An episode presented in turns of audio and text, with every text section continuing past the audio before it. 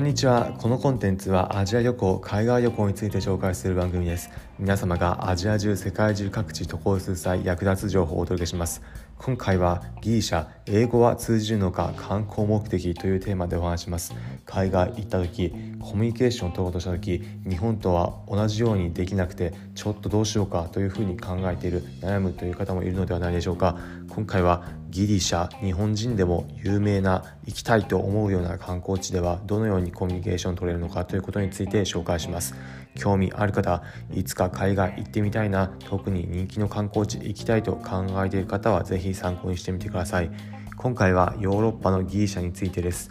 アテネの古代遺跡などまた地中海の島など日本人にとっても人気の観光地です。現地行った時にコミュニケーション英語で通じるのかといったこと結論で言うと通じました。まあ、当然といえば当然なんですが日本以上に世界中から観光客集まる場所です。ギリシャヨーロッパの中でも人気の観光地で遺跡などを目的として見に行きたいという方はもちろんまたヨーロッパいわゆる西欧の国イギリスだったりドイツなどに比べてまだ南欧の地域は暖かいということでそういったバケーション目的で行くという方もいます。そういった世界中から集まるところなので共通言語である英語については現地でも通じる使えるといった方が多いです。だいたいコミュニケーションする場合例えばじゃあ日本語でコミュニケーション取れるかといったふうに考えると残念ながらギリシャで日本語ではほぼコミュニケーション取れないので英語だったりでコミュニケーションを取ることになります。なので現地の方々も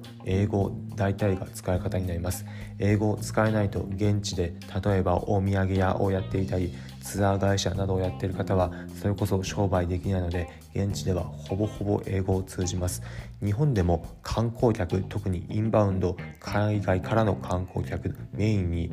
ビジネスされている方は英語を使えるというケースがほとんどかと思いますがギリシャでは観光客が行くような場所ではほぼほぼ現地の方は英語を通用します。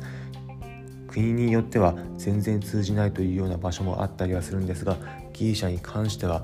当たり前といえば当たり前というか考えてみれば世界から中から観光客が訪れるので英語を通じるんだろうというふうに考えればその通りではあるんですが英語を通じます。現地でコミュニケーションする場合英語うまく話せないという方に関しても私自身も英語全然そんなに喋れるわけではないんですがなんとなくの英語でニュアンスは通じますのでご安心ください。現地行った際も日本での中学校だったりで英語を勉強したという方であればなんとなくの英語でコミュニケーション取れて観光を楽しむことできます。ということで最後に今回のまとめです。今回はギリシャ英語は通じるのか観光目的というテーマでお話ししました結論を通じます。今回の放送を聞いて、えー、海外そんな風になってるんだだったり現地行く時の参考になったという方はいいねの高評価ハートマークポチッと押していただければ幸いです。このコンテンツはアジア旅行海外旅行について紹介する番組です。皆様がアジア中世界中各地渡航する際役立つ情報をお届けします。例えば現地でおすすめのグルメだったり楽しい観光地情報また現地に日本人として行ったらどのように扱い受けるのか皆さんが疑似海外旅行体験気分味わえるエピソードも紹介していきます。お面白そうだったりまた聞いてみようかなという方は是非この番組フォローボタンポチッと押してみてください。それでは今回お聴きいただきありがとうございました。また次回アジア中世界中各地でお会いしましょう。